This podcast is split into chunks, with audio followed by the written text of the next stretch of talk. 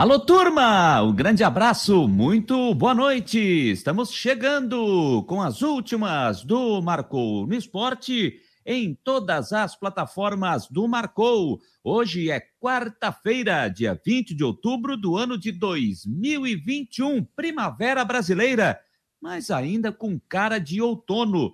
17 graus aqui em Florianópolis, na capital de todos os catarinenses, onde tínhamos uma quarta-feira mais uma vez de tempo fechado, de tempo nublado e temperatura baixa. Assim foi a quarta-feira, como disse, na primavera, mais uma quarta-feira com cara de outono.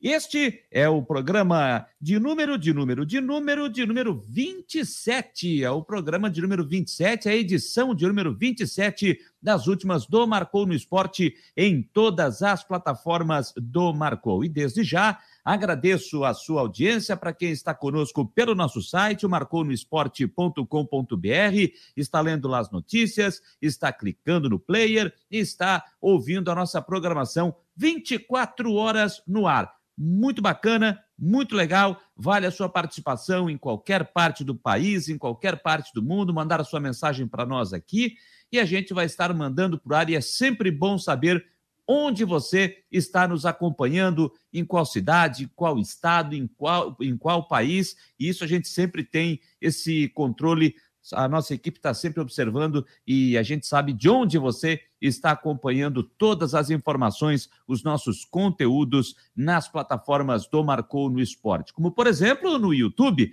onde você se inscreve, você comenta, você compartilha. Sempre é muito bom você compartilhar o nosso conteúdo. Espalhar, espalhar, espalhar, levar cada vez mais longe os conteúdos do Marcou no Esporte. E nunca esquecer de, no YouTube, marcar ali as notificações para você ser avisado de quando a gente entrar no ar aqui, não só nas últimas do Marcou no Esporte, mas também com o Marcou Debate, também de segunda a sexta-feira, da uma às duas da tarde, aí sempre em parceria com a Rádio Guarujá M 1420. E também pelo YouTube você participa do Super Chat, onde você contribui, você manda o seu recado, manda o seu alô e a gente coloca na tela. Mas você também nos acompanha através do Facebook, onde você nos segue também compartilha. No Instagram, nos segue e compartilha. No Twitter, nos segue e retuita. E você também nos acompanha pelo nosso app no sistema Android. Você vai lá na sua loja, na Play Store, de forma gratuita, digita lá marcou no esporte, você vai achar o nosso app e aí você já vai ter, você vai baixar, obviamente, para o seu celular e aí, de uma forma gratuita, você terá na palma da sua mão o nosso app com todas as informações e aí você terá lá também o player para você acompanhar a nossa programação 24 horas no ar. E você que também pode nos acompanhar e mandar e interagir conosco, além das plataformas, como você está habituado aqui pelo YouTube, você também pode participar pelo WhatsApp do Marcou no Esporte, que está aqui 48 é o código 98812 8586. 98812 8586. Você vai interagir conosco também pelo WhatsApp do Marcou no Esporte. E você também é, que você que tem a sua empresa e quer colocar a sua marca aqui nos programas, nas plataformas do Marcou no Esporte, se você tiver interesse, para você que está começando, você que é microempresário, você que já tem a sua empresa estabelecida, enfim, você quer expor a sua marca aqui nas plataformas do Marcou no Esporte, é só entrar em contato conosco, tá aí na tela, ó, contato arroba marconoesporte.com.br. E aí, a nossa equipe comercial vai receber a sua mensagem, vai entrar em contato com você temos um ótimo plano para você colar a sua marca aqui conosco e assim a gente vai ter uma enorme alegria de estar divulgando e falando da sua empresa, da sua marca aqui conosco nas plataformas do Marcou no Esporte. Contato arroba marconoesporte.com.br 9 horas e 5 minutos, 9 e 5, antes de eu dar o boa noite, não, já vou dar meu boa noite já para nossos primeiros participantes. Vamos ver quem foi o like 01 desta noite, desta noite de quarta-feira. Rogério Silva Guimarães, foi o like 01. Boa noite, amigo. Boa noite, seu Rogério. Está conosco aqui, foi o primeiro a entrar aqui no, na nossa plataforma, seguido do Tiago Roberto, que também já deixa o seu boa noite, que está tá sempre conosco aqui, como faz o Rogério, como faz o Tiago. Mário Malagoli também está sempre conosco aqui. O Gilson Carturano, lá de Brusque, torcedor do Figueirense. Está perguntando se hoje terá o Jorginho. Não, não, hoje não terá o Jorginho. Ontem a gente tentou, né? Tentamos aqui a conversa com o Jorginho, infelizmente não foi possível por questões técnicas por parte do treinador Alvinegro, ele não conseguiu a sua conexão lá na sua residência, estava tudo certo, a gente até colocou ele aqui no ar, a gente conseguia ver o Jorginho, ouvir o Jorginho, mas o Jorginho não nos via e não nos ouvia, então ficou impossibilitado, possivelmente o Jorginho na semana que vem pelo menos é o que a gente está alinhavando para ter a conversa com o treinador Alvinegro. O Denver também está por aqui. O Gilson Carturano já está mandando o seu recado, porque ele está dizendo: estou aguardando o Jorginho para esclarecer os projetos do Figueirense 2022 quanto à Série C. Eu pergunto, Decordes, o Alvinegro terá que se organizar muito para ter chance de voltar à Série B em 2023. Por enquanto, não vejo nada de planejamento sólido na diretoria alvinegra. Um abraço, é a opinião do Gilson Carturano, lá da cidade de Brusque. 9 e 7, vamos dar uma atualizada aqui, gente. Tem jogo em andamento é, pela Série B e que interessa ao Havaí com o Catarinense em campo, obviamente. O Brusque está jogando, tá lá no Newton Santos. E eu estava dando uma espiada aqui, de rabo de olho, né? De rabo de olho. Eu vi que o Botafogo fez o gol, mas teve a revisão do lance o VAR acabou me. Acho que foi impedimento. Eu não consigo ter um visual total aqui da minha TV, que ela fica numa diagonal e eu não tenho como ver aqui. Para quem está acompanhando o jogo e puder me auxiliar, também está valendo, tá?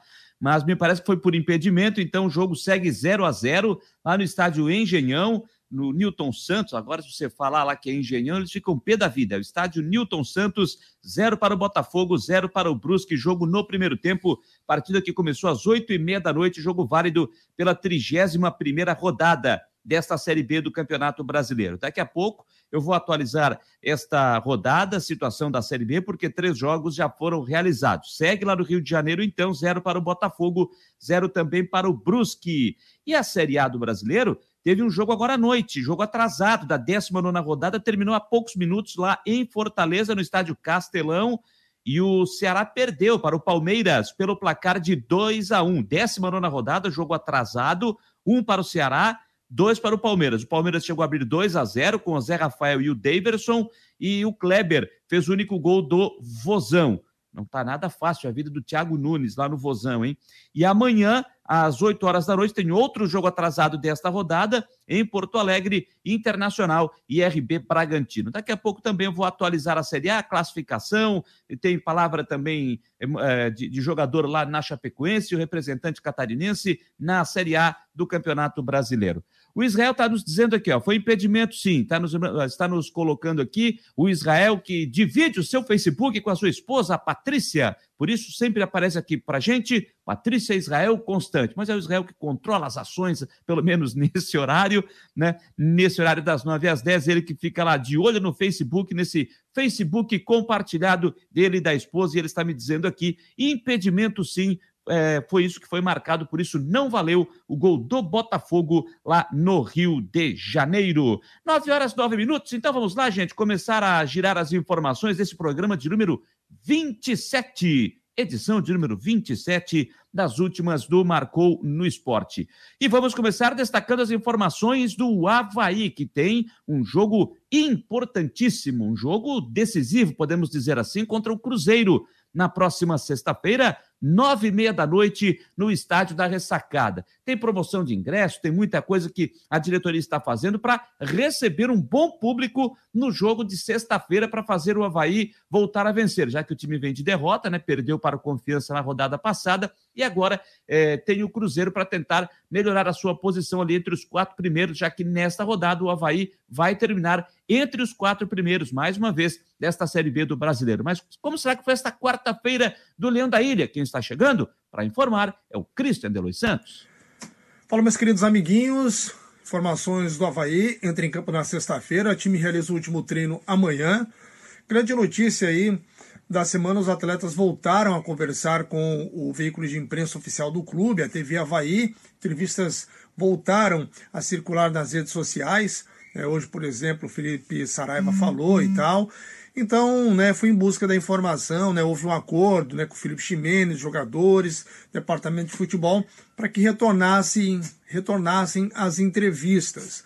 Né. O Havaí acertou né, um, um, uma CLT há cerca de uma semana e meia tal.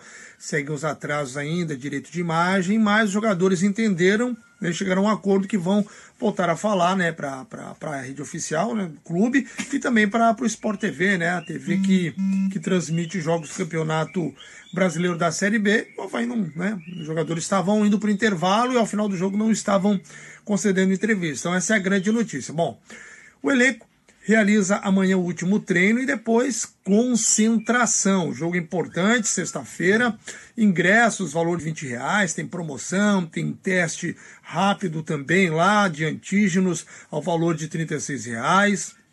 Tudo isso para levar aí algo em torno de 7.120 torcedores, né? Vai ser a lotação máxima, 40% dos ingressos que estão disponíveis, né? No protocolo de saúde. Bom, então é amanhã o torcedor, né, a procura já está sendo boa, né, e o torcedor tende a comparecer em bom número no jogo importante, então, desta sexta-feira. O que mais que tem para falar? Bom, tem a questão do time, né? Amanhã vamos ter mais detalhes, né? Bruno Silva volta, e aí quem é que sai desse time? Bruno Silva entrando, sai o Jadson, sai o Jean Kleber, sai o Lourenço.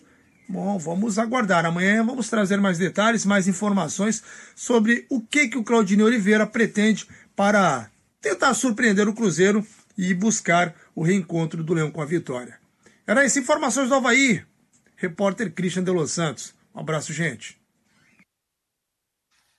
Grande abraço, Cristian de Los Santos, atualizando, trazendo as informações do Havaí aqui nas últimas do Marcou no Esporte. E a gente vai continuar a destacar as informações do Havaí, porque, como disse o Cristian, né, os jogadores já voltaram a conversar com a rede oficial, né, com, com os canais oficiais do clube, e esse material depois ele fica, ele é disponibilizado para a imprensa não há ainda aquela entrevista é, coletiva para os jornalistas no dia a dia, isso ainda não está acontecendo, não está liberado, pelo menos no estádio da ressacada, por isso que quando acontece a entrevista é feita pela assessoria de imprensa do clube, que depois é disponibilizado para a imprensa, para os órgãos de, para, para os órgãos de imprensa, para as emissoras de TV, as emissoras de rádio, para os sites, jornais, enfim, então continua sendo assim, atendendo ainda os protocolos de segurança, os protocolos sanitários, para já que a gente já tem muita gente vacinada, mas ainda não dá para descuidar, né? Não dá para descuidar. Mas acredito que em breve aí o Havaí vai estar também já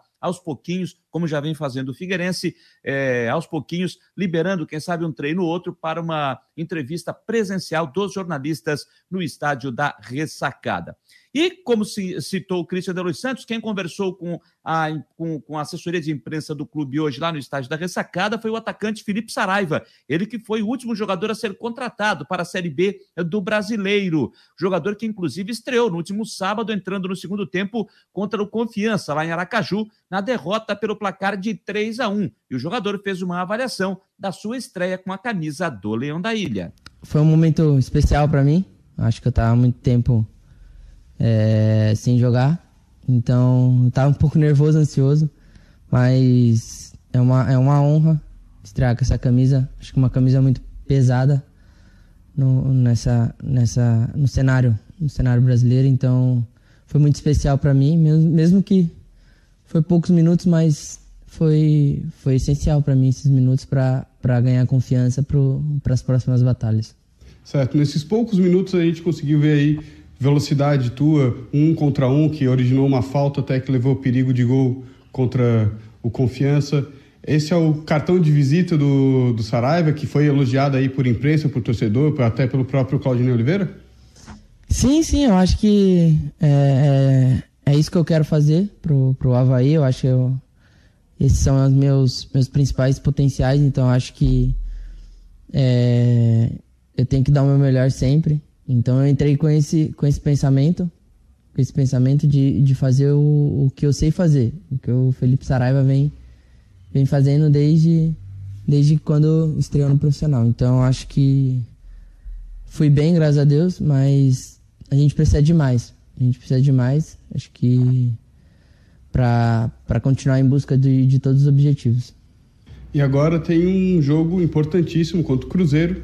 Vencemos na primeira, no primeiro turno por, por 3 a 0 e agora essa partida se torna importante também aqui na ressacada para manter o Havaí na briga ali no G4, mais uma rodada.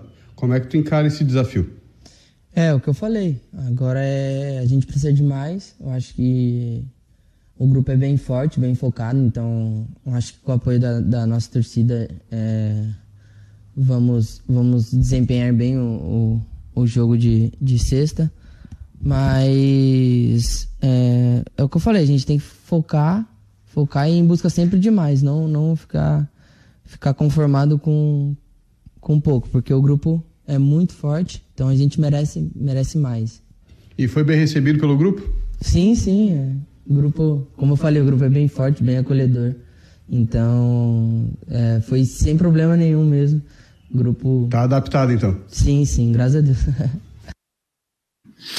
Tá aí o atacante Felipe Saraiva, que conversou com a assessoria de imprensa com o André Palma Ribeiro, um dos assessores lá do Havaí Futebol Clube, está lá no dia a dia, fazendo a maioria das viagens também com a delegação, então fazendo esse trabalho, a conversa com o atacante é, Felipe Saraiva, do Havaí. Deixa eu só fazer uma correção aqui. Acabei de, de, receber aqui da assessoria de imprensa da coordenação de comunicação do Havaí, o Carlos Alberto Ferreira. Eles também, eu confesso que eu não tinha informação, tá? Confesso que essa informação eu não tinha, mas ele está me, me passando aqui que já em, é, a, a, a, diversos treinos já foram liberados para a imprensa de forma presencial.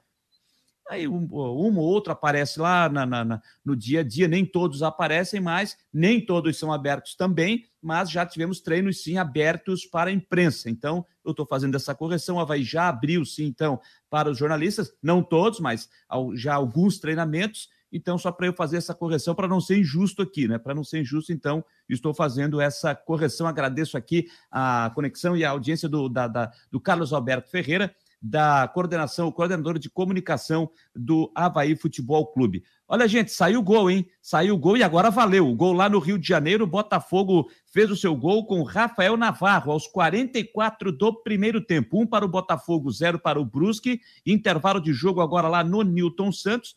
Um resultado, claro, que não interessa para o Havaí, porque o Botafogo está indo a 55 pontos. O Havaí, por se, se confirmar, se o Botafogo confirmar essa vitória ele fica com esses 55, e aí o Havaí, caso ele eh, derrote o Cruzeiro na próxima sexta-feira, ele vai a 53, aí pula de quarto para terceiro e não para a segunda colocação, porque aí fica com o Botafogo, que neste momento está ficando a dois pontos do Curitiba, que lidera esta Série B do Campeonato Brasileiro de Futebol. Bom, gente, falando em Havaí Cruzeiro, é, na próxima sexta-feira, todo torcedor sabe, tem essa essa promoção de ingressos, o sócio que o sócio que pode levar mais um convidado para o jogo, enfim, mas os torcedores, muitos, né? Eu vejo até pelas redes sociais, torcedores fazendo perguntas diretamente no perfil oficial do Havaí pelo Twitter, principalmente, tentando tirar algumas dúvidas. E hoje, o Havaí disponibilizou em suas redes sociais uma conversa com o coordenador de marketing do clube, o Thiago Pravato, que fala um pouco mais dessa promoção e tenta tirar algumas dúvidas para o torcedor que estará presente no jogo de sexta-feira. Esse é um jogo muito importante para o futuro do clube na, na competição, né? Um dos grandes, uma das grandes equipes que, que tem na Série B e um momento crucial que, o, que a gente está passando na, no campeonato, né, o Havaí ali no, no, G4. Então a diretoria ela desenvolveu algumas ações para contar com a presença do torcedor que vai fazer toda a diferença nessa partida. Né? A gente sabe o quanto a torcida do Havaí é importante no estádio, quando ela vibra, ela consegue empurrar o time. Então a gente desenvolveu algumas promoções que são a, a, possibilidade do sócio trazer um acompanhante sem custos nenhum na, no jogo de sexta-feira contra o Cruzeiro. É, além disso, uh, tem uma promoção de ingresso no, no setor F e H, que é na arquibancada descoberta, onde o torcedor havaiano ele vai poder comprar o ingresso no valor de, de 20 reais e além disso, também a gente está possibilitando o torcedor que ainda não tem as duas doses da vacina fazer o teste antígeno aqui na ressacada antes do jogo. Então o clube fez uma parceria com o Laboratório Bom Jesus, então eles estarão aqui na ressacada no dia do jogo, na sexta-feira, a partir das 16 horas da tarde realizando os testes antígenos. Então o torcedor ele vai ter um preço é, especial para fazer esses testes, né? Que o valor dele é aproximadamente 65 reais, só que para o torcedor havaiano que vai obter um desconto de 57%, ele vai estar tá podendo fazer esses testes aqui na ressacada é, no valor de 36 reais. Então, uma forma que o torcedor que ainda não tem as duas doses da vacina, ele fazer esse teste aqui e ficar apto para poder assistir a partida, porque o mais importante para a gente nesse momento é ter a ressacada com um número grande de torcedor, né, apoiando o time, incentivando, porque o time já mostrou que tem capacidade para conseguir o acesso, então a gente quer que o torcedor esteja presente aqui. Né? A gente sabe a importância da torcida havaiana quando ela enche o estádio. A gente ainda não vai poder contar com a capacidade máxima, né? A, a portaria do governo ele liberou no máximo 40% do estádio, então a gente tem aqui um limite aproximadamente de 7 mil torcedores. Então a gente espera que o torcedor ele venha em um bom número. A gente vai estar respeitando todos os protocolos né, sanitários, é, respeitando a portaria do governo mas que a ressacada hoje está apta para receber esse número de torcedor que vai fazer toda a diferença para a gente conseguir um bom resultado, vencer e continuar na luta do acesso é, para a Série A de 2022. Sócio leva mais um, tem aí no protocolo, tem que ter vacina duas vezes ou exame antígeno, né? Isso, o sócio é, e o torcedor que queira vir no estádio na ressacada sexta-feira para assistir o jogo Havaí Cruzeiro, ele precisa ter pelo menos duas doses da vacina ou a dose única, né? Ou, ou tá com o exame PCR em 72 horas, ou o teste antígeno para comprovar que ele não está com o vírus da Covid. O clube vai manter distanciamento, todos os protocolos. É, que orientação você passa para o torcedor, Provato? É, o Havaí ele é um exemplo em todo o Brasil, né? A gente tem seguido todos os protocolos sanitários, né? É, de acordo com a portaria do, do governo de Santa Catarina, que é, faz todo o embasamento para a gente seguir as orientações aqui no, no estádio. Então, distanciamento entre os torcedores nas cadeiras, elas estão todas demarcadas, né, onde ele pode sentar. É, os protocolos em atendimento dos bares. Então, tudo isso está sendo respeitado para que a gente fique dentro das normas e o torcedor possa vir com tranquilidade e segurança para assistir o jogo e apoiar o Havaí nesse momento importante do campeonato. Aí a palavra do coordenador de marketing do Havaí, Thiago Pravato, tirando, explicando, né, para não deixar dúvidas aí para o torcedor para o jogo de sexta-feira é, contra a equipe do Cruzeiro. Só repassando aqui os valores dos ingressos, é, todos valendo a meia entrada, tá, gente? Setor A, R$ reais, setor B, R$ reais, setores C, D e E, R$ reais, setores F, G e H, que esses, esses setores que o Pravato acabou de citar, com a camisa do Havaí, 40 reais, e aí todos pagam a meia entrada com a camisa do clube, a área VIP, 120 reais, valendo também a meia entrada. Lembrando, gente, que ainda não está liberada a entrada para menores de 12 anos. Então, para quem está, de repente, se programando, pensando em levar o seu filho, ou um sobrinho, ou um, um amiguinho, enfim, é, para o jogo, então, menor de 12 anos ainda não tem o acesso por conta do protocolo. Então, não adianta que ainda não está liberado. E lembrando que para sexta-feira ainda não terá acesso para o torcedor visitante. A CBF já liberou, mas somente a partir dos jogos do final de semana. Sexta-feira ainda não. 9 e 24, é, deixa eu só dar uma boa noite aqui para quem? Para o Luciano Melo, que disse que chegou atrasado, mas chegou. Valeu, valeu, Luciano Melo. Boa noite. Chegou atrasado, mas está aí. Está junto com a gente aí, como o Rafael Manfro, que acabou de chegar aqui também. Legal, Rafael, está conosco aqui. Antes de eu trazer uma outra informação, uma outra entrevista aqui do Havaí, só uma curiosidade. E, e, eu vi um repórter perguntar, e daqui a pouco eu vou reproduzir isso, um repórter lá em, lá em Belo Horizonte, na entrevista do Cruzeiro, e confesso que é, tinha me passado é, desapercebido. É, faz tempo que o Cruzeiro não ganha do Havaí, você lembra, não? Você lembra qual foi a última vez que o Cruzeiro ganhou do Havaí? Se não lembra, eu vou te dizer agora. E, eu estava nesse jogo lá no Mineirão, hein? É, porque o jogo foi lá. É, dia 13 de agosto de 2011, 16 rodada, da Série A do Campeonato Brasileiro. Se eu não estou equivocado, esse jogo foi no domingo de manhã. Se eu não estou equivocado. E o Cruzeiro venceu o Havaí por 5 a 0. Venceu por 5 a 0. De lá para cá, já são 10 jogos, com três vitórias do Havaí e sete empates. Então, gente, já faz mais de. Já, já completamos 10 anos. 10 anos que o Cruzeiro, 10 anos e mais alguma coisa, 10 anos que o Cruzeiro não sabe o que é vencer o Havaí. 13 de agosto de 2011 pela Série A lá no Mineirão, 5 a 0, 10 jogos, 3 vitórias do Havaí, 7 empates de lá para cá. Então, quem sabe o Havaí tentando manter esta sequência né, para cima da Raposa, o seu adversário, o jogo de sexta-feira. Gente, eu falei aqui que ia seguir com mais entrevistas, que as entrevistas que foram feitas no dia de hoje no Havaí. O executivo de futebol, o Felipe Ximenes, é, está trabalhando no cargo há pouco mais de um mês. E ele foi entrevistado pela assessoria de imprensa do clube hoje, fazendo uma avaliação desse seu início de trabalho no estádio da ressacada. Eu penso que o início de trabalho ele sempre precisa ser pautado por um diagnóstico profundo que a gente está encontrando dentro do clube. Eu fiz isso paralelamente à disputa aí de nove jogos é, do Campeonato Brasileiro. Eu acho que eu encontrei é, justamente um clube com um potencial imenso, o que dá muita alegria e muito otimismo de seguir em frente e preparar o Havaí, se Deus quiser, para muitos anos de um crescimento bem sustentado. Com a experiência que você tem no futebol brasileiro, passagem por grandes clubes, pela experiência como gestor de futebol, que Havaí você encontrou aqui em Florianópolis? Em alguns pontos eu fui surpreendido positivamente, em outros nem tanto. Eu penso que é um clube que ele tem, ele demonstra claramente que ele está em processo de crescimento. A gente, eu venho aqui disputar jogos na ressacada há muitos anos. Eu vejo que a, que a ressacada ela está dando passos, talvez não tão rápidos quanto o futebol moderno está pedindo, mas ela está avançando. Eu acho que isso é positivo.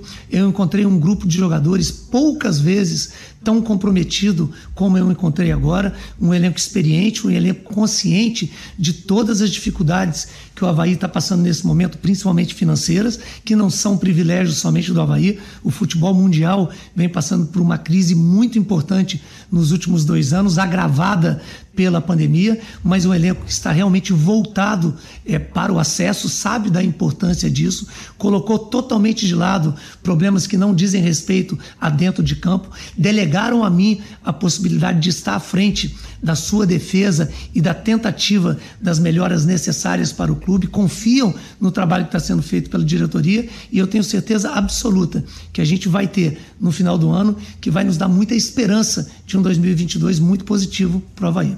O campeonato chega numa reta final com oito jogos o que, que dá para dizer nesse momento dessa, desse sprint final para os atletas, para o grupo do Havaí, comissão técnica? Ah, eu queria aproveitar esse momento para fazer uma grande convocação para a nação havaiana. A gente tem quatro jogos aqui na ressacada que realmente pode fazer a diferença imensa da nossa, da nossa subida para a Série A do ano que vem. Eu acho que o que vai fazer diferença agora são pequenos detalhes. Cada um cuidar do que pode cuidar. A torcida incentivar ao máximo esse grupo que tem abraçado a causa do Havaí, as pessoas que estão internamente aqui, see internamente no clube, cuidar de cada um dos detalhes que pode fazer a diferença num jogo decisivo disputado aqui na ressacada. O grupo é, de jogadores que, como eu disse, está altamente voltado e realmente focado para que o Havaí possa acessar a, acessar a Série A do Campeonato Brasileiro do ano que vem, realmente se preocupar com os oito jogos de uma forma muito focada, muito disciplinada.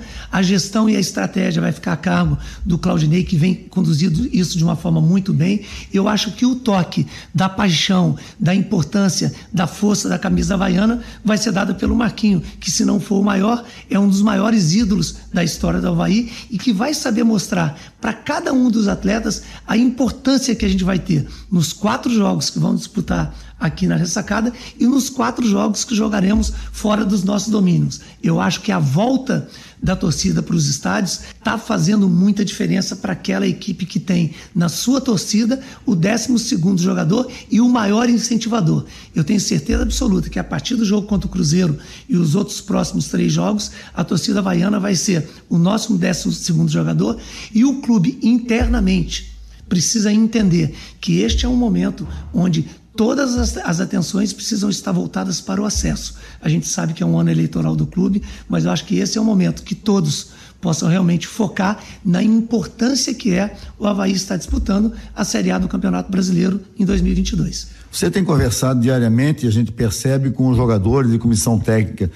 Qual é a conversa que você faz com eles para manter o foco, a concentração nesse objetivo, na conquista desse objetivo?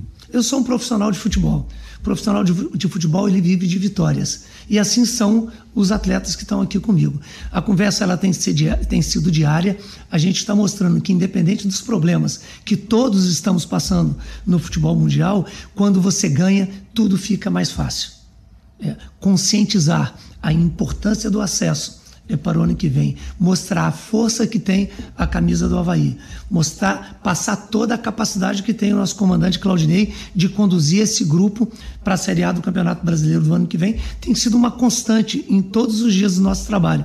E eu tenho certeza absoluta, como eu já disse no começo, que a conscientização interna do grupo está altamente qualificada. E se a gente continuar com a mesma sequência que tivemos nos últimos seis jogos, que tivemos quatro vitórias, um empate, uma derrota, eu acho que a gente pode pleitear não só o acesso, mas quem sabe até disputar o título nas últimas rodadas. Como é que foi essa tua sinergia com a cidade de Florianópolis, essa adaptação a Florianópolis e ao clube Havaí ressacada? O que eu vejo é o seguinte: no Brasil a gente não tem clube pequeno. A gente tem clubes grandes e clubes gigantes. O Havaí é um clube muito grande. Às vezes tem clubes que têm uma marca que a repercussão é maior, mas internamente eu tenho certeza absoluta que o Havaí pode fazer um trabalho e ter um crescimento sustentado para que ele possa realmente figurar na Série A do Campeonato Brasileiro por longos anos. E eu aproveitei esse gancho justamente para falar um pouco da Ilha da Magia. Aqui, Florianópolis realmente é uma cidade onde nove entre dez brasileiros têm vontade de morar. É uma cidade conhecida mundialmente. É uma cidade onde é fácil de você atrair um atleta para jogar aqui pelas belezas naturais, pela qualidade de vida que se tem aqui. Eu digo, eu já morei em nove estados do Brasil e mais de 20 cidades. Poucas vezes eu vi uma cidade tão limpa, um povo tão acolhedor e uma paixão tão grande por um clube como tem aqui o Manezinho e todo catarinense pela camisa azul e branco do Havaí. Então eu penso que isso é muito bacana e me dá muita expectativa de seguir o trabalho por um longo tempo. Obviamente, a gente precisa coroar ele com acesso para a Série A do ano que vem. O que, que você pode falar? Recentemente você comandou lá em Portugal em Lisboa um evento global aí com a participação de futebolistas, gestores do futebol do mundo inteiro. O que dá para dizer, o que, que você pode trazer para nós de informação importante desse evento? O mundo digital e as mídias que todos hoje nós temos acesso transformou o nosso celular em uma pedra. Hoje eu costumo dizer que a pedra é de graça. E o desafio de cada um de nós, não somente eu, como de todas as pessoas que estão nos assistindo e fazem alguma coisa, o desafio hoje é ser vidraça. Eu tenho uma frase que eu conduzo na minha vida há muito tempo que eu digo o seguinte: o que eu faço na prática para mudar aquilo que eu critico? Algo que sempre me incomodou muito no futebol brasileiro é o fato da gente ser visto pelo resto do mundo simplesmente como um país exportador de mão de obra barata. Eu achava que era importante a gente mostrar a cara do gestor esportivo brasileiro, era importante a gente mostrar a cara do futebol brasileiro, que nós somos muito mais do que produtores de mão de obra, ou seja, de jogadores, que continuar, continuaremos sendo. Eu penso que as transformações que o futebol está passando, principalmente agora, com a aprovação da SAF, a Sociedade Anônima do Futebol, lei que acabou de ser aprovada há duas semanas no Senado Federal, o mercado brasileiro ele passa a ser olhado e visto por investidores mundiais como um grande potencial. Então esse evento ele foi feito justamente para mostrar um pouco da cara do futebol brasileiro, um pouco da cara do gestor brasileiro, para que a gente mostre que pessoas que queiram investir no futebol brasileiro vão encontrar o país mais apaixonado por futebol do mundo, um país que recebe os estrangeiros de braços abertos, o país que produz os melhores jogadores do mundo e por que não ter clubes tão fortes como a gente tem no futebol mundial. Esse foi o grande motivo da criação desse evento, que foi feito de 12 a 15 de outubro no Estádio da Luz, lá em Benfica, e eu tive muito orgulho de ter sido idealizador e organizador do evento. Para fechar, a gente queria que você deixasse aqui um recado para o torcedor azul nesse momento tão importante na vida do clube, né? Essa possibilidade de voltar à elite do futebol brasileiro. Qual é o recado? Qual é a questão emocional que você quer mexer com o torcedor azul nesse momento para encerrar nosso papo? Seja verdadeiramente o 12 segundo jogador. Hoje em dia, talvez o maior obstáculo dentro do futebol competitivo seja a saúde mental dos atletas. As mídias sociais, elas têm um impacto tremendo na performance de um atleta dentro de campo.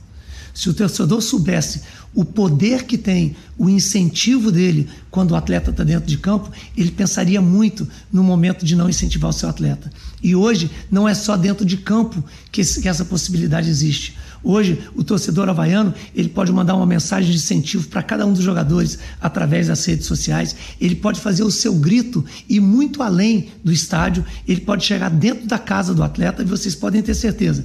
Eu, como disse no início dessa entrevista, poucas vezes eu vi na minha vida um elenco tão comprometido com a causa da equipe azurra, da torcida havaiana. Eu acho que se a gente tiver realmente o incentivo necessário nessa reta final que a gente tem, nós estamos a 40 dias de conduzir o Havaí mais uma vez para a Série A. E aí, assim, eu espero que seja um longo período disputando dentro da elite do futebol brasileiro, que eu tenho certeza que é o potencial que tem a equipe do Havaí.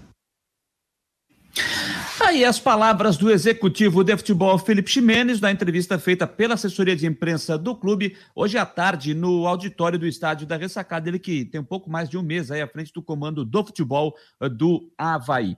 Olha, gente, deixa eu só dar mais uma boa noite aqui ao, ao Rafael Manfro, que chegou ainda há pouquinho, também chegando aqui o André Schroeder, não sei se é a primeira vez, mas o nome do André Schroeder aqui, para mim, pelo que eu estou lembrado, é a primeira vez. Da mesma forma, o Jucimar Coronetti, acho que é a primeira vez também, porque eu não estou lembrado. Agora, o Vitor TR, o Valsec TR, que está aqui, não. Esse é o Vitor Valsec Decordes, meu filho lá em Criciúma, está dando boa noite também, está chegando por aqui e mandando o seu recado. Deixa eu ver aqui.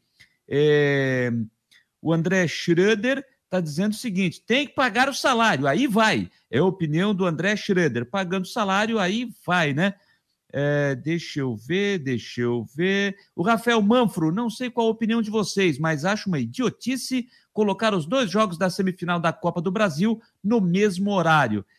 É, realmente é complicado, né? É complicado. Ou bota um às sete, outro às nove e meia, ou faz um quarto e outro na quinta. Eu tô contigo nessa. Agora, os dois jogos no mesmo horário é danado, né?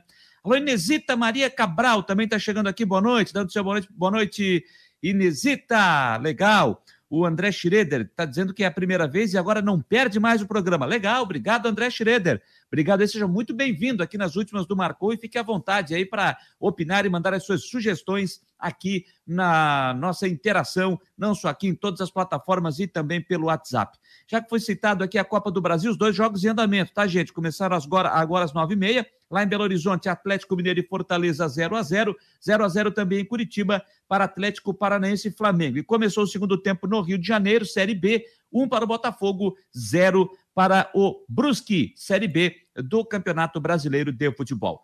9h38, vamos falar do Cruzeiro, adversário do Havaí, que para esse jogo não terá o volante Adriano, o armador Giovanni e o técnico Vanderlei Luxemburgo, advertidos com o terceiro cartão amarelo. Por outro lado, Ramon retorna de suspensão e o atacante Marcelo Moreno fica à disposição, né? ele que defendeu a seleção boliviana nas eliminatórias agora no, nas últimas três rodadas. Outras novidades: lateral direito Norberto, volante Flávio meia Marcinho, e os atacantes Bruno José e também Wellington Nem, aquele mesmo com, com passagem aqui pelo Figueirense. Todos eles enfrentaram recentemente problemas de lesões e precisaram ficar sob acompanhamento da fisioterapia lá na Toca da Raposa. A provável formação do Cruzeiro para enfrentar o Havaí Fábio no gol. Na lateral direita, Rômulo ou Cáceres. Na zaga, Ramon, Eduardo Brock e Matheus Pereira. É, no meio, Lucas Ventura, Ariel Cabral ou Rômulo e Marco Antônio. Vitor Leque, Bruno José e Thiago ou Marcelo Moreno, o trio de ataque do Cruzeiro. Como se viu, Rômulo ou atua na lateral direita ou atua no setor de meio de campo. E foi justamente o Rômulo que passou pela entrevista e falou sobre esse atual momento e também foi questionado pelos jornalistas, entrevista feita de forma online, como é que foi, como é que foi aquele período, né? principalmente na semana passada, quando os jogadores cruzaram os braços, fizeram greve por conta dos salários atrasados no time do Cruzeiro. É uma situação que incomoda todos, né? Porque é, para mim até uma situação situação nova, né? Eu que estive sempre fora, isso nunca aconteceu lá fora, né? Desde que eu que eu lembre. Então foi uma situação atípica mas onde todos se mobilizaram em prol daqueles que estão sendo um pouco mais penalizados nesse momento por essa situação delicada que o clube vive né, financeiramente. Mas o, o desejo, o intuito de todos foi para que isso seja solucionado e que todos juntos, né, todos que fazem parte do Cruzeiro, desde o alto até o último empregado que chegou, uh, que todos possam ficar satisfeitos, né, embora seja uma uma manifestação um pouco agressiva, mas o intuito de todos é que o, que o Cruzeiro possa viver dias melhores daqui para frente e que a solução seja, seja dada.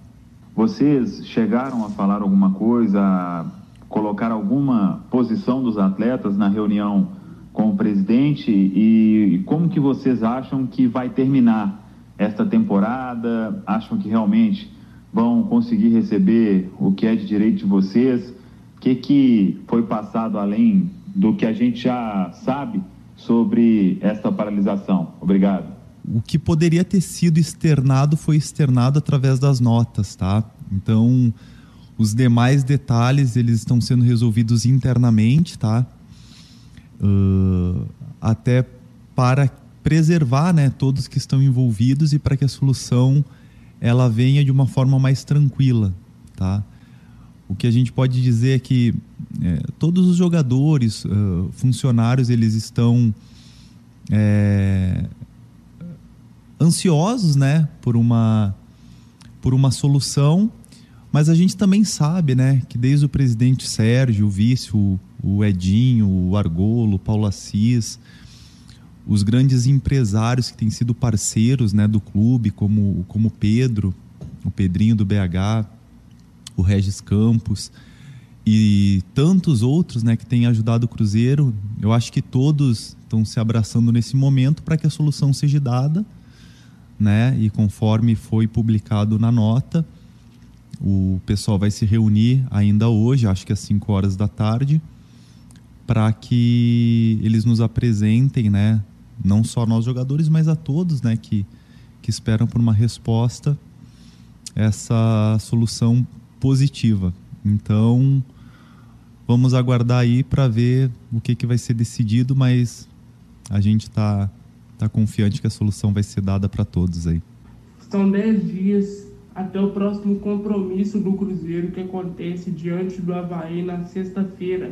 Em meio a esses 10 dias tivemos a greve, a paralisação dos jogadores. Eu queria saber se isso interfere dentro de campo de alguma forma e aproveitando, o Cruzeiro não vence o Havaí há 10 anos, a última vitória foi em 2011. Como fazer para quebrar esse tabu? Bom, os tabus existem para ser quebrados, né? Isso é uma regra básica, né? Principalmente no futebol. Esperamos que ele seja quebrado já nesse nosso próximo encontro. É... Não, de forma alguma vai atrapalhar a nossa performance, até porque somos profissionais, né? E conversando entre nós, praticamente todos treinaram em casa, né? Para estarem prontos, né? Então todos nós treinamos, né? Dentro das conversas que a gente teve entre nós mesmo, para que a gente não perdesse ritmo, né? E nem condição. Então a gente vai estar tá 100% focado aí. Já treinamos ontem, vamos treinar a semana toda cheia e para enfrentar o Havaí com todas as nossas forças. Tá aí o Rômulo, né, que pode jogar ou na lateral direita ou no setor de meio de campo. Para quem não lembra, o Rômulo já atuou aqui no futebol catarinense pelo Metropolitano e também pela Chapecoense. Então, ele lembrando, né? Foi, foi, foi lembrado pelo, pelo jornalista que fez a pergunta. Dez anos que o Cruzeiro não vence o Havaí. Dia 13 de agosto de 2011, a última vez que isso aconteceu, 16 rodada da Série A do Brasileiro daquela temporada, lá no Mineirão, o Cruzeiro vencendo o Havaí por 5 a 0 de lá para cá, 10 jogos, 3 vitórias do Havaí e 7 empates. Gente, Série B do Brasileiro, 31ª rodada, segundo tempo em andamento lá no Newton Santos, no Rio. O Botafogo vai vencendo o Brusque por 1 a 0 gol marcado pelo Rafael Navarro, aos 44 minutos. Lembrando que a rodada já começou na segunda-feira, com Vila Nova e CRB empatando em 0 a 0 Ontem tivemos Londrina 0, Goiás também 0 e o Curitiba fazendo 3 a 0 no Sampaio Correia. A rodada segue na sexta-feira, às sete da noite, com Guarani e Confiança, às nove e meia, Havaí Cruzeiro. No sábado, às quatro e meia, Vitória e Brasil de Pelotas. Às sete da noite, CSA e Operário. Às quatro da tarde de domingo, Remo e Ponte Preta. Também às quatro da tarde de domingo, Náutico e Vasco, fechando a rodada de número 31. No momento, o Curitiba lidera a competição com 57 pontos. O Botafogo está indo a 55 em segundo lugar. O Goiás é o terceiro com 52 e o Havaí vem na quarta posição com 50 pontos ganhos. O Brusque está permanecendo na 14 colocação com 35 pontos na zona do rebaixamento. Londrina 17 32, Vitória é, em 18 com 29, em 19 Confiança com 28 e na lanterna o Brasil de Pelotas com 20 pontos somados até aqui na Série B do Campeonato Brasileiro de Futebol. Vamos lá, seguindo com as informações, faltando 14 minutos para as 10 horas da noite, aquela pausa, aquela paradinha nas informações do esporte, porque ele está chegando. O homem do tempo, sempre para imobiliária House, Ronaldo Coutinho, está chegando para atualizar a previsão. O que nos espera para esta quinta-feira? Diga lá, Ronaldo Coutinho. Boa noite a todos que nos acompanham no canal do Marcou no Esporte. Veja aqui o Coutinho na sua coluna, o seu vídeo diário, patrocinado pela imobiliária, para quem quer compra, venda, aluguel lá no norte da ilha, House, em Jurerê Internacional. Então vamos agora ao nosso tempinho. Na imagem satélite a gente vê o que? Todo o nosso litoral com bastante nuvens. Florianópolis não foi diferente, predominou o céu nublado, alguma ocorrência de aberturas de sol, céu azul, e à medida que vai chegando aqui da altura de, de Alfredo Wagner para cá, para o oeste, o sol apareceu. Aqui na borda da serra também, inclusive aqui está frio, não passou de 9, 10 graus todo o litoral também a temperatura ficou agradável. Na capital ficou entre 21 e 22 graus a máxima, no litoral como um todo nessa faixa. No estado tivemos 1,7 em São Joaquim com geada e 30 graus em Itapiranga. Agora à noite cai um pouco a temperatura, pode chegar aí na capital entre talvez entre 13 e 15 graus de novo e 20, 22, 23 à tarde. Nessa quinta teremos alternância de nublado, aberturas de sol, céu azul, não se descarta alguma garoa, algum chuvisco, seja agora à noite ou madrugada, amanhecer de quinta ou final do dia, noite de quinta, podendo passar vários momentos sem. Está diminuindo a, a umidade, está diminuindo a frequência da chuva, aumentando o período de tempo bom com sol. Amanhã também, alguns momentos com sol vai ter. Na sexta fica mais para tempo bom. O sol aparece mais, novamente uns 13, 15, 16 graus de manhã cedo e à tarde uns 23, 25 até 26 graus. Fica um pouco mais quente, o sol aparece mais, dificilmente chove na sexta. No sábado começa com tempo bom, fresquinho de manhã, esquenta, pode chegar ou passar dos 26, 28 e tem chance de chuva entre a tarde e a noite, até com alguma trovada. Domingo começa com alguma chance de chuva na madrugada, início da manhã, entra um vento sul forte começa a cair a temperatura e provavelmente vai melhorando ao longo do dia, no mais tardar à tarde. E na segunda, tempo bom, predomina mais o sol com céu azul, frio de manhã e esquenta um pouco de tarde. Da Climaterra para o Marcou no Esporte, Ronaldo Coutinho. Obrigado, Ronaldo Coutinho, atualizando, trazendo as informações do tempo, sempre para a imobiliária Steinhaus, lá no norte da ilha, em Jurerê Internacional. Olha, tem gol na Copa do Brasil, hein? Tem gol em Curitiba. O Flamengo está saindo na frente, gol do Thiago Maia, 14 do primeiro tempo, zero para o Atlético Paranaense, um para o Flamengo. Jogo de ida da fase semifinal da Copa do Brasil. No outro jogo, segue Atlético Mineiro e Fortaleza empatando em 0 a 0 jogo lá no estádio do Mineirão. E lá no Newton Santos, pela Série B, o Botafogo segue vencendo o Brusque pelo placar de 1 a 0. O Henrique Santos está dizendo o seguinte aqui, ó: falta um mês para os Jogos Abertos de Santa Catarina. São José está se preparando forte para receber os JASC. Vamos em breve conversar com o pessoal de São José quem está na organização para a gente saber como é que está esse preparativo, como é que o município está se preparando para receber o JASC. É, a boa lembrança aqui do Henrique Santos. O Valmir Silva, o Ximenes mostrou que tem uma ótima oratória. Vamos ver se ele consegue levar o grupo unido até o final, coroando com a subida para a Série A. Mário Malagoli está lembrando que né, ontem a gente falou aqui, a informação que veio de Belo Horizonte, que o Cruzeiro ainda tinha mais um jogador com Covid, né? Além dos lesionados, aliás, além dos suspensos. Mas não, viu, o, o Malagoli? É, a informação que eu estou vendo aqui, inclusive pelo site do Globo Esporte lá de Minas Gerais, é que foi descartado, tá? Foi descartado no jogador Adriano. O atleta teve suspeita de Covid, já descartado, então ele apresentou mal-estar nos últimos dias, segundo a assessoria do Cruzeiro. Então está descartada a possibilidade de Covid no Adriano, que fez trabalho à parte hoje à tarde lá em Belo Horizonte, visando o jogo contra o Havaí. Agora, vamos ver se ele vai ter a condição de ficar à disposição para a partida contra o Havaí. 9 horas e 51 minutos, 9 e 51 Vamos falar do Figueirense, que também vive uma semana importante, né? Tem um jogo decisivo, um jogo importantíssimo contra o Caçador pela Copa Santa Catarina no próximo domingo, três da tarde, lá na cidade de Caçador. E o Jean Romero está chegando para atualizar as informações do Alvinegro do Estreito. Um abraço pessoal, estamos direto do treino do Figueirense para acompanhar os trabalhos dos jogadores, visando o compromisso diante do Caçador, que será no domingo, dia 24, às 3 horas da tarde, na casa do adversário. Informações que estamos é que existe a possibilidade de que o lateral direito Lucas Weber ele esteja entre os jogadores da equipe principal porque Everton Santos está sob avaliação do departamento médico e é dúvida. Com relação aos outros desfalques, o atacante Andrew foi expulso e está fora da partida. Também Rodrigo Bassani, meio ofensivo, e o próprio zagueiro Lucas Cesani, que são desfalque porque estão no departamento médico. Estamos monitorando, acompanhando esses trabalhos e trazendo também novas atualizações na programação. O Figueirense treina até o sábado, projetando esse confronto diante do Caçador. A gente volta com novas atualizações.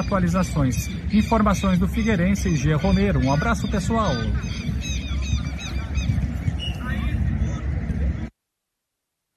Tá aí o Jean Romero trazendo as informações do Figueirense, atualizando as notícias do Alvinegro do Estreito, mas o Jean Romero está, eu estava dando uma olhadinha aqui, gente, é tinha uma falta perigosíssima ali contra o Brusque, uma falta para o Botafogo, mas acabou não dando em nada ali, teve a defesa do goleiro, a zaga, eu acho que tem um escanteio agora para o Botafogo, é isso mesmo, escanteio para o Botafogo. Bom, gente, o, hoje o Figueirense abriu o seu CT para a imprensa ir lá fazer imagens e até disponibilizar atletas para um atleta para entrevista. E um dos jogadores que conversou com o Jean Romero foi o volante Vinícius Kiss. E nós vamos trazer aqui essa conversa do Jean Romero com o volante do Figueira. Estamos com a nossa reportagem direto do CFT do Cambirela, treinamentos do Figueirense, e hoje para conversar com o volante Vinícius Kiss, que está conosco, atleta que veio da equipe do Remo e bate um papo agora com a gente para falar desse trabalho e a preparação como é que tá aí os treinamentos para esse jogo diante do Caçador que será no domingo, Vinícius? Um abraço. Um abraço, né? É, o trabalho visa primeiro, né, na, na, primeira parte da semana recuperar alguns atletas que vinham de um desgaste maior, né? A gente tem sofrido com, com algumas lesões. É, recuperar o gás aí de todo mundo e fazer uma semana corrigindo os defeitos, né, corrigindo os erros que a gente cometeu nos dois últimos jogos culminaram com duas derrotas para que a gente retome o caminho das vitórias. Vinícius, e a concentração agora também para buscar classificação, já que o Figueirense também precisa de bons resultados, né? Pela situação na tabela, sete pontos conquistados. Sim, sim, pela situação na tabela, é agora um confronto direto, né? Pela pontuação das equipes, nós com sete pontos, a equipe deles com seis pontos. Então é importante a gente vencer, já é, praticamente ali sacramento a nossa classificação e, e deixar um adversário para trás. Como tem sido o teu trabalho agora como titular da equipe do técnico Jorginho, até para se manter na equipe principal? É, o trabalho é, vem sendo feito com muito empenho, né? Para que a gente possa contribuir ali dentro de campo para o melhor do coletivo, né? O, o importante é, é, que todos possam contribuir, dar sua contribuição para que o Figueirense saia vitorioso. Um abraço, obrigado Vinícius. Obrigado. Valeu, pessoal. Conversamos com o volante do Figueirense, Vinícius Kiss, direto aqui do CFT do Cambirela. Tá aí, legal, bacana a conversa do Jean Romero com o volante Vinícius Kiss, né, que é o jogador do Figueirense, Figueirense que encara o Caçador no próximo domingo, às três da tarde, lá na cidade de Caçador. É, antes de seguir falando de Copa Santa Catarina, Tem gol na Copa do Brasil, tem gol lá em Belo Horizonte. O Atlético Mineiro larga na frente do Fortaleza, Guilherme Arana, fazendo o seu gol também. Um para o Atlético Mineiro, zero para o Fortaleza, jogo no primeiro tempo. E em Curitiba segue Atlético Paranaense zero, Flamengo um. Gol que foi anotado pelo volante Thiago Maia. As partidas de volta, lembrando, acontecendo na próxima quarta-feira. Voltando a falar aqui de Copa Santa Catarina. O Criciúma venceu o Marcílio Dias hoje à tarde por 2 a 0 no Heriberto Wilson na abertura da sexta rodada da competição, com gols de Zé Marcos e Pedrinho. Com a vitória, o time pulou para segundo lugar com nove pontos e assim o Figueirense caiu para quinto lugar, mas como já dissemos, ainda joga na rodada. Após o jogo desta tarde contra o Marinheiro, os auxiliares Lalo e também o Alessio Antunes, eles fizeram uma avaliação da atuação e o Lalo começou avaliando e até, se é possível, dar uma nota para a atuação do Tigre na tarde de hoje no Heriberto Wilson. Bom, é, acredito que a gente teve um desempenho é, de bom, né? É, tivemos algumas dificuldades, até porque a equipe deles era uma equipe que estava invicta ainda no campeonato. Conseguimos né, ter a condição de matar o jogo no, no, final do jogo por causa que a gente precisava ter um pouco mais de equilíbrio, né? Porque a situação de, de uma marcação mais equilibrada para que a gente não desse os contra-ataques, já que era uma equipe muito rápida. E isso, com o passar do tempo, eles iam se é, expondo e a gente podia tirar proveito com a entrada dos atletas que a gente sabia do potencial e características de cada um. Então, foi uma, um, um bom jogo, acredito eu, né? Claro, tem alguns detalhes a corrigir, mas a gente fica feliz pelo resultado e pela volta à classificação no G4. Na sua opinião, o Criciúma venceu, mas não convenceu? Eu acredito que a gente conseguiu vencer e foi um jogo equilibrado. Se convenceu, depende da estratégia. A gente teve uma estratégia, a gente sabia que a equipe deles era uma equipe forte em atacar um ataque mais direto, então a gente procurou baixar um pouquinho para que a gente deixasse a bola com eles em alguns momentos do jogo né? E aí sim a gente tivesse a oportunidade de, de ter nós a velocidade e a transição. Né? Claro que a gente dentro de casa priorizou sempre ter o controle do jogo, mas quando não dava a gente tinha um equilíbrio maior. É, a gente teve a oportunidade e no final do jogo matamos o jogo e saímos com a vitória, que era o objetivo principal para manter a classificação. Levando em consideração o mau momento do Maranhão, passa pela cabeça da comissão técnica levar o atacante João Carlos para Paraíba? É, na verdade é o que a gente fala, né? Que eu acabei de falar. A gente tem pouco tempo, né, para trabalhar com esses jogadores, né? O Lalo vinha trabalhando mais tempo com eles. É, a gente está conhecendo esses atletas agora, tanto o Pedrinho como o próprio Eduardo, o próprio Machado, né? O próprio é, João Carlos.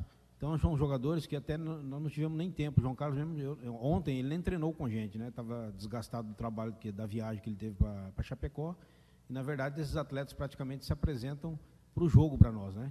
Então a gente tem que ter um pouco de tranquilidade, um pouco de paciência, né? São garotos que a gente está trabalhando para o futuro e a gente não pode aí é, queimar o atleta numa situação dessa. Então a gente trabalhar mais os outros dias, depois quem sabe aí é, mais tempo poder trabalhar com eles para a gente poder usá-los nesses jogos mais importantes da Série C.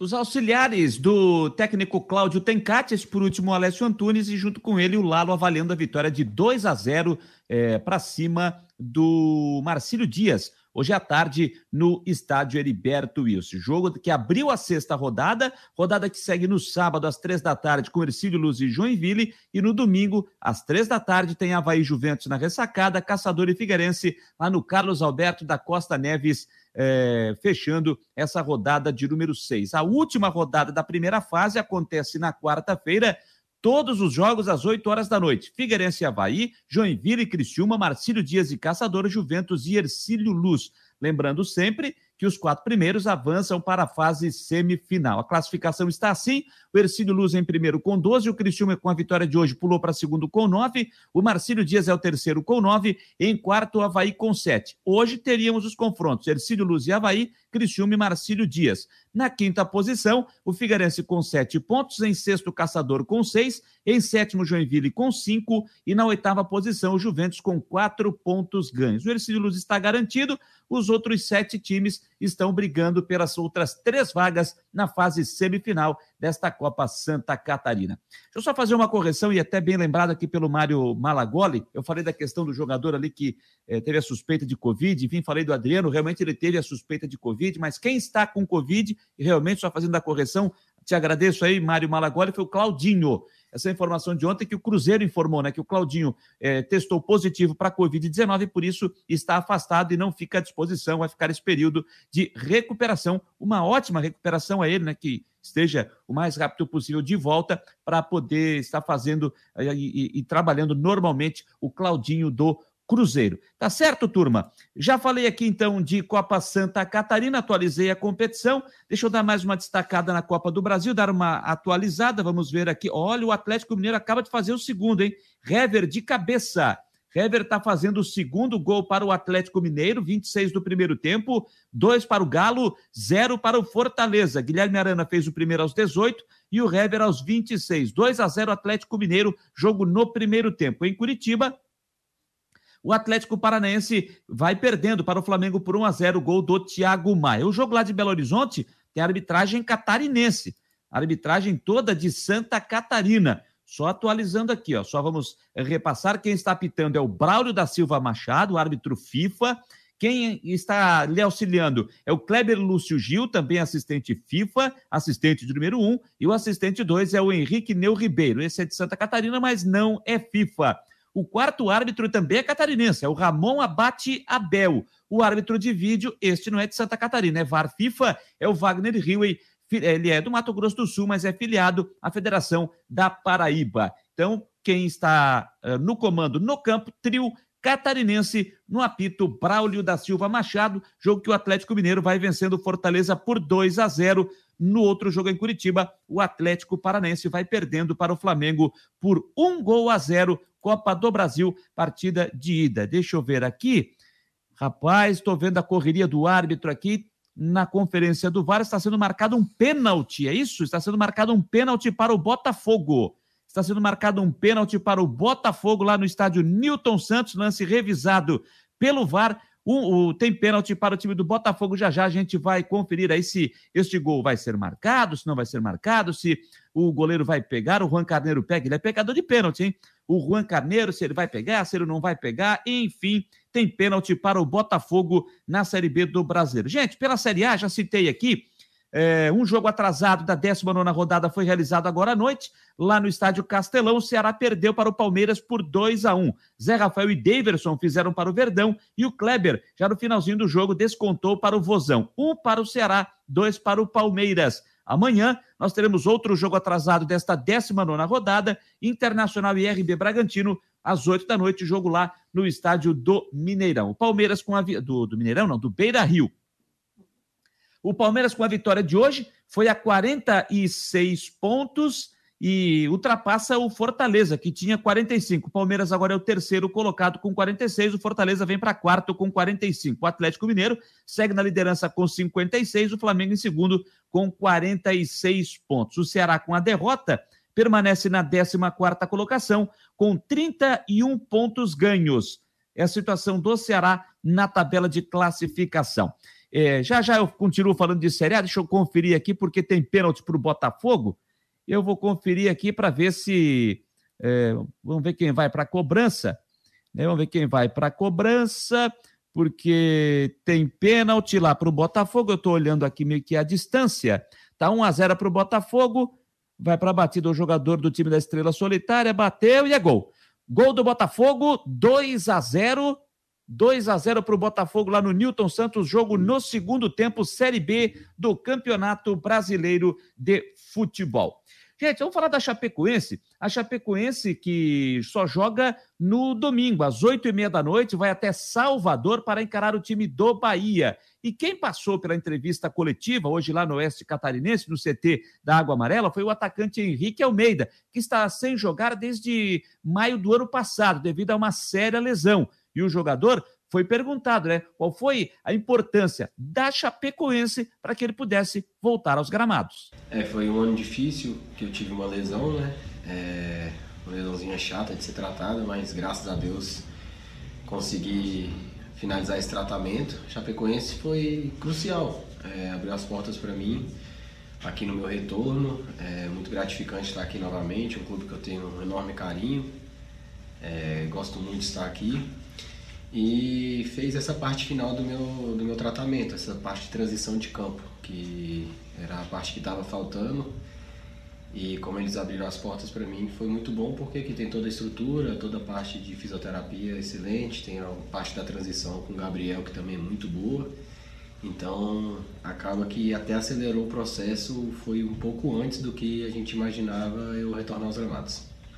Bom, Henrique, boa tarde. Eu gostaria que você falasse né, um pouquinho mais sobre, para o torcedor, sobre o que, que aconteceu contigo, como foi a lesão, que a última partida sua havia sido em fevereiro de 2020, né? Isso. É, como foi a recuperação? Você ficou um tempo também no Atlético lá fazendo, fazendo uma, uma recuperação. E, e, essa sua volta, né? Você acaba encarando um desafio, assim, um contrato de produtividade com a Chapecoense, mais ou menos nesse sentido. Gostaria que explicasse tudo isso ao torcedor. Rapaz, foi bem uma novela praticamente.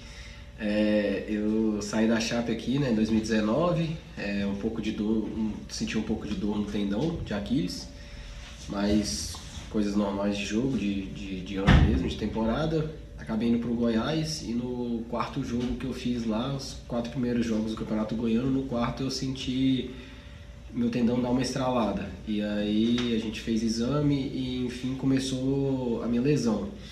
Só que foi uma lesão diferente, que ela acabou que, que ela. que meu tendão ele, ele deu uma necrosezinha e aí o tecido não regenerava. E aí eu fiquei o ano inteiro fazendo tratamento para poder fazer um tratamento convencional e não operar, né? Optei por não operar de, a princípio, é, para ver se, se o tecido regenerava, se eu poderia voltar aos campos. Acabou que não deu certo, e então fiquei de fevereiro a dezembro somente fazendo tratamento.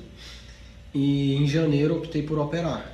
E aí fui operar com o médico Otaviano do, do Atlético Mineiro. Operei, tirei enxerto da, da posterior e refiz um tendão novo. E por isso que foi um pouquinho mais delicado do que simplesmente uma ruptura de tendão. Desde então comecei os tratamentos é, na All Sports, lá em BH mesmo, com indicação do Otaviano. E fiz toda a parte de, de fisioterapia lá, toda a parte que, que, que era para fazer, com muito êxito. E depois disso fui fazer a, a segunda parte de transição no Atlético Goianiense. E aí fiz a segunda parte lá e faltava essa parte de transição para campo. E aí foi onde a Chapecoense abriu as portas para mim e acabei vindo para cá para fazer essa última parte. E era uma parte bem delicadinha, assim, bem crucial. E como que a fisioterapia é muito boa, tenho doutores aqui são muito bons, Fabiano, Mendonça. A parte de fisioterapia ali com o Billy Bill e Guilherme, o Vini. Então acabou que com essa transição também com o Gabriel, é, a gente esperava que ia demorar um pouco mais, mas pelo tratamento que foi imposto aqui, pelo tratamento alternativo também e pela parte de transição, eu acabei voltando antes do esperado. Boa tarde, Henrique. Na prática, Henrique, de que maneira você acredita que pode ajudar a Chapecoense em um grupo mesclado entre atletas jovens e jogadores mais experientes também? Cara, então, é, hoje, graças a Deus, estou 100%, não sinto dor alguma, estou recuperado 100%, tanto é que voltei a jogar, graças a Deus. É, eu tento ajudar da melhor forma possível, acho que com um pouco de experiência ali, orientando é, dentro de campo, tentando ajudar ali da melhor forma possível e também fora de campo, né? É, auxiliando, conversando com os meninos mais jovens, tentando passar um pouco de experiência. Mas, é, cara, agora é, é, um pouquinho de. falta um pouquinho ainda de ritmo de jogo, né, pra mim. E isso só, só jogando, não tenho o que fazer. Então, espero ajudar da melhor forma possível no que o professor precisar. Tá o Henrique Almeida, da Chapecoense. Lembrando, a Chapecoense então joga contra o Bahia às oito e meia da noite lá em Salvador no próximo domingo. Gente, foi o Rafael Navarro de novo, tá? De pênalti aos 29 eh, do segundo tempo, marcou para o Botafogo, dois para o Botafogo, zero para o Brusque, lá no estádio Newton Santos. Pela Copa do Brasil, segue Atlético Mineiro 2, Fortaleza 0, Guilherme Arana e Hever, e em Curitiba, Atlético Paranense 0, Flamengo 1, um gol marcado pelo Thiago Maia. Gente, para finalizar aqui as informações das últimas do Marcou desta quarta-feira, é, a Comebol definiu arbitragem para a final da Copa Sul-Americana entre Atlético Paranaense e Bragantino no dia 20 de novembro, lá em Montevidéu, no Uruguai, às 5 horas da tarde. Quem vai apitar a partida será o uruguaio Andrés Matonti. A finalíssima será, como disse, no dia 20 de novembro, um sábado lá no Estádio Centenário. O comandante, o comando da arbitragem será todo uruguaio. Martins Sopi e Carlos Barreiro serão os auxiliares e Andrés Cunha estará na cabine do VAR. Andrés Matonte é um jovem árbitro, 33 anos e ainda não conta com muita experiência no futebol internacional.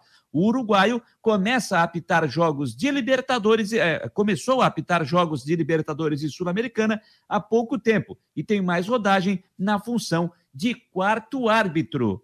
Pois é, e colocaram ele para ser o árbitro da final da Copa Sul-Americana. Só não foi definido ainda quem apita a final da Libertadores, que acontece também no Uruguai, uma semana depois, lá no Estádio Centenário. Lá no Estádio Centenário. Tá certo? Deixa eu só dar, um dar mais uma espiada aqui na TV. É, o Brusque fez um gol e foi anulado, foi isso? Deixa eu ver se é isso que aconteceu. Vamos ver. Eu não fico numa posição boa. Vamos ver aqui. Bola para dentro da área.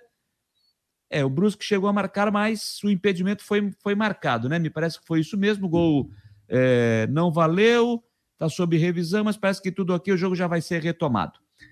É isso aí. Então, revisado o lance, tudo ok, segue o jogo, Botafogo vencendo o Brusque por 2 a 0. Beleza, turma? 10 horas 11 minutos, 10 e 11, então assim nós estamos fechando as últimas do Marcou é, nesta quarta-feira, hoje, dia 20 de outubro do ano de 2021. Agradecendo a sua companhia, a sua audiência nesta noite de muito futebol, nesta quarta-feira pelo Brasil, principalmente em Copa do Brasil, e te convido a estar conosco a partir de amanhã às nove da noite com as últimas do Marcou, aqui com muitas outras informações. Mas antes, claro, à uma da tarde, com o Marcou Debate, comigo, com o Fabiano e com o Rodrigo Santos no marconosport.com.br, no YouTube, no Facebook, no Twitter, no Instagram e também pelo nosso app. A todos um grande abraço, boa noite e até amanhã.